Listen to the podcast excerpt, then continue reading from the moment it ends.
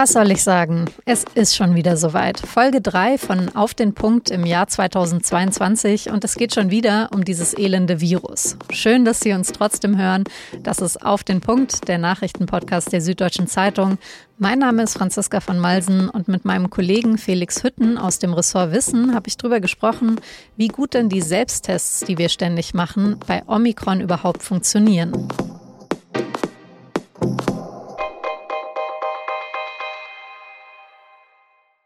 Wie gerne hätte ich Ihnen an dieser Stelle endlich mal was anderes erzählt. Aber nein, schon wieder neue Rekorde, was die Corona-Zahlen angeht.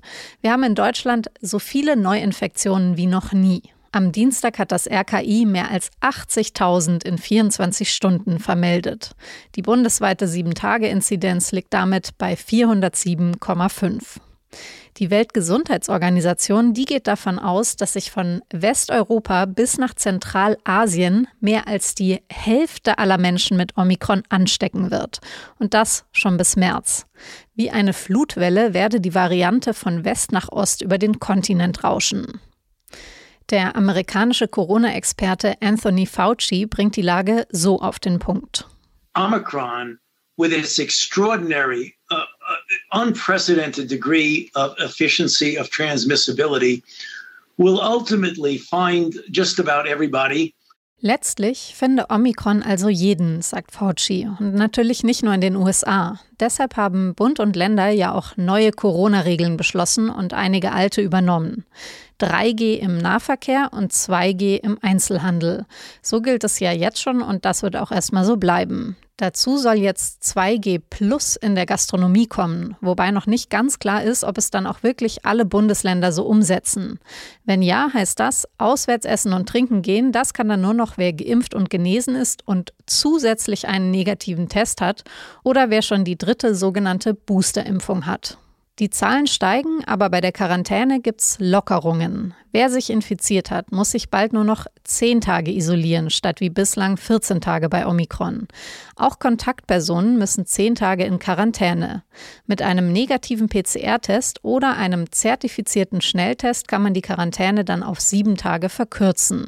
Es stehen uns also mal wieder ziemlich harte Wochen bevor, in denen wir uns viele weitere Stäbchen in die Nase stecken werden. Mit meinem Kollegen Felix Hütten habe ich deshalb auch darüber gesprochen, wie zuverlässig diese Selbsttests bei Omikron überhaupt noch sind.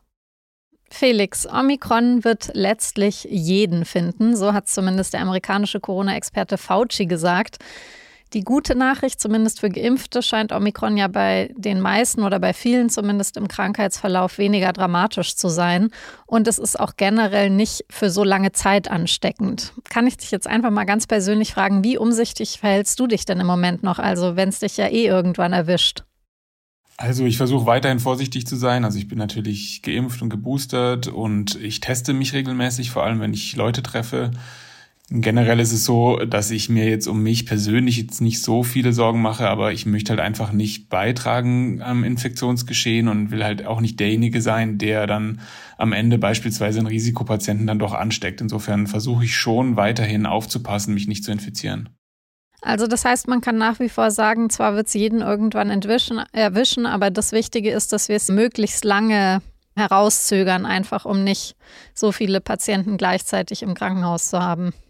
Genau, also die Einschätzung, dass das Virus irgendwann endemisch wird, das ist ja letztlich die Aussage von Herrn Fauci, die ist ja schon bekannt und ähm, die teile ich auch. Also ich gehe schon auch davon aus, dass äh, das Coronavirus in der Form nicht mehr verschwinden wird. Und jetzt geht es eben darum, die Spitzenlast quasi so ein bisschen abzusenken und die Gesundheitsversorgung nicht zu überlasten. Also es ist natürlich schon ein Unterschied, ob sich jetzt in Deutschland beispielsweise tausende Menschen am Tag auf einmal infizieren oder ob man eben äh, es schaffen kann als Gesellschaft, die die Neuinfektionen eben zu strecken. Und die zweite große Frage, die natürlich da mitschwingt, ist, trifft das Virus auf immunisierte Patienten oder auf immunisierte Personen oder eben nicht? Und das ist natürlich extrem entscheidend für die Frage, wer am Ende ins Krankenhaus muss und eben auch eine Versorgung braucht. Vielleicht können wir noch kurz über die Dauer der Quarantäne, die jetzt vorgesehen ist, äh, sprechen, weil es ist ja ähm, irgendwie so, dass Omikron zwar ansteckender ist als die Varianten bislang, nichtsdestotrotz wird die Quarantäne quasi verkürzt. Also warum macht man denn das? Man geht im Moment davon aus, dass die Omikron-Variante nicht so tief in der Lunge repliziert ähm, wie die vorherigen Varianten, also die Delta-Variante beispielsweise. Das heißt also, dass es sein könnte, dass man sehr viel schneller auf eine Virusspitzenlast kommt und die dann aber auch schneller wieder absinkt. Und ähm, wenn das so wäre, dann könnte man eben sagen, dass ein Mensch ähm, auch nicht mehr so lange infektiös ist und das Virus zwar sch schneller weitergeben kann, aber dann eben auch schneller sozusagen durch ist mit der ganzen Geschichte. Und dazu kommt natürlich auch noch eine politische Abwägung.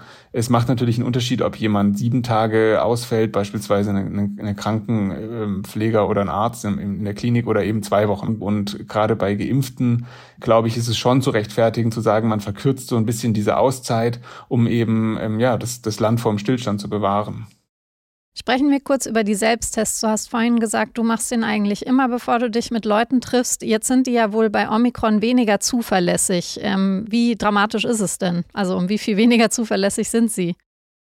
Die Frage kann man so genau im Moment noch nicht beantworten. Es gibt jetzt noch keine standardisierten Untersuchungen, die jetzt ähm, zweifelsfrei belegen könnten, welche Selbsttests wie wirken der Eindruck, dass äh, diese Tests schlechter wirken, der ist, glaube ich, also das ist zumindest meine Einschätzung auch gar nicht so korrekt. Also die meisten Schnelltests funktionieren eigentlich genauso, wie sie auch bei der Delta-Variante funktioniert haben. Aber jetzt kommt noch eine Besonderheit hinzu. Wir wissen, dass Omikron in der Lage ist, auch bei Geimpften die erste Antikörperantwort auszutricksen. Das heißt, es kann sozusagen passieren oder es ist, auch so, dass sich auch geimpfte Menschen leichter mit Omikron infizieren können, denn mit der Delta-Variante. Aber diese Menschen sind ja trotzdem immunisiert und können das Virus sehr schnell eben erledigen, also sozusagen wieder neutralisieren.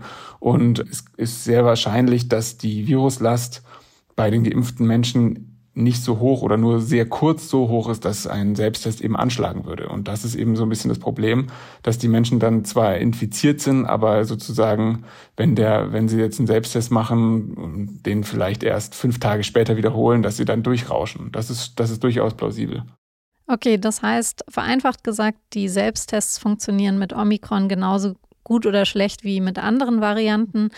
Aber eben besonders, weil wir jetzt Omikron haben, darf man eben sich nicht hundertprozentig sein, dass ein negatives Testergebnis auch negativ heißt. Und im schlechtesten Fall kann auch ein negatives Testergebnis heißen, dass man schon angesteckt, ähm, sich schon angesteckt hat mit Omikron und auch schon selber ansteckend ist. Richtig?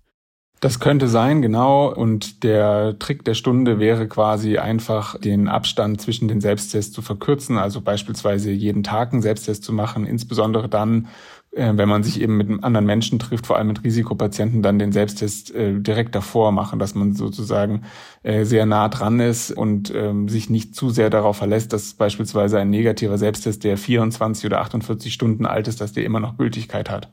Was sind sonst Sachen, auf die du achtest, wenn du Selbsttests machst? Also äh, versuchst du ganz bestimmte Marken nur zu benutzen oder machst du gar äh, zwei Selbsttests parallel von unterschiedlichen Herstellern? Also ich versuche Selbsttests zu kaufen, die auf jeden Fall mal eine CE-Zertifizierung haben und auch in der Liste des Paul-Ehrlich-Instituts auftauchen. Da gibt es eine Liste im Internet, die kann man sich äh, runterladen. Und es ist schon wichtig, ordentlich abzustreichen, zu versuchen, auch wenn man über den Mund abstreicht, eben weit nach hinten zu kommen, also in die, in den Rachenbereich, dort, wo das Virus eben, wenn es denn da ist, zunächst repliziert, also sich vervielfältigt und dann eben auch die Auswertung ordentlich zu machen. Also versuchen gut den, den Tupfer dann in dem in der Flüssigkeit auszuschwenken und eben äh, das nicht so nebenher zu machen, weil das ist eigentlich die größte Baustelle. Also wenn wir über die Wirksamkeit von Selbsttests sprechen, dann ist eigentlich der menschliche Faktor wichtiger als als jetzt irgendwelche ähm, Sensitivitätsdaten. Das heißt aber, du streichst dir immer auch den Rachen ab, nicht nur die Nase. Genau, also es gibt jetzt neueste Daten, die eben nahelegen, auch das ist jetzt alles, wir bewegen uns hier im Hinweisbereich, also das ist alles nicht zu hundertprozentig in Stein gegossen, aber es gibt eben neueste Daten, die vermuten lassen, dass Omikron ähm, stärker im Rachenbereich repliziert und nicht so sehr auf der Nasenschleimhaut. Also man muss schon so ein bisschen auf die Jagd gehen und sich nicht zu sehr ähm, der ja äh, es sich nicht zu bequem machen. Das ist so ein bisschen das Problem bei diesen Selbsttests. Felix, dann vielen Dank für deine Erklärungen und schöne Grüße ins Homeoffice. Dankeschön, bis dann. Die Party ist vorbei, Premierminister. Diese Ansage musste sich heute Boris Johnson im britischen Unterhaus anhören. Und zwar vom Oppositionsführer der Labour-Partei. Johnson hatte sich im Unterhaus entschuldigt. Er war tatsächlich auf einer Gartenparty gewesen. Brisant ist der Zeitpunkt. Die Party war im Mai 2020, also mitten im Lockdown. Zu einer Zeit, in der Menschen in Großbritannien höchstens eine weitere Person aus einem anderen Haushalt treffen durften, ihre kranken Angehörigen nicht besuchen konnten und so weiter. Und genau zu dieser Zeit hat Johnsons Privatsekretär an rund 100 Menschen eine Einladung zu dieser Gartenparty gemailt. Und Johnson ist hingegangen und hat mitgefeiert. The party is over. Mit diesem Satz hat sich die Opposition auch den Rücktritt von Johnson gewünscht. Dieser Forderung ist aber nicht nachgekommen. Bundeskanzler Olaf Scholz will möglichst bald über eine allgemeine Impfpflicht gegen das Coronavirus beraten. Er halte eine Impfpflicht für notwendig und werde sich dafür einsetzen. Das hat er am Mittwoch bei seiner ersten Regierungsbefragung im Bundestag gesagt. Die Impfpflicht solle für alle erwachsenen Bürger gelten und möglichst unbürokratisch organisiert werden. Scholz hat gesagt, es sei keine persönliche Entscheidung, ob man sich impfen lasse oder nicht, weil es eben Konsequenzen habe für das ganze Land. Zum Beispiel, dass Krankenhäuser wichtige Operationen absagen müssen, um Platz für die vielen Corona-Patienten zu haben.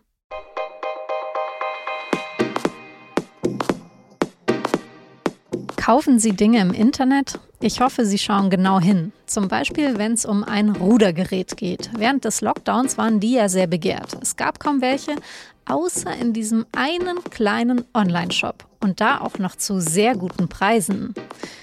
Doch das waren dann oft Fake-Shops und mit denen verdienen Kriminelle in Deutschland jedes Jahr Millionen. Warum es so schrecklich einfach ist, Internetbetrüger zu sein, darüber sprechen meine Kollegen in der aktuellen Folge von Das Thema, dem Recherche-Podcast der Süddeutschen Zeitung.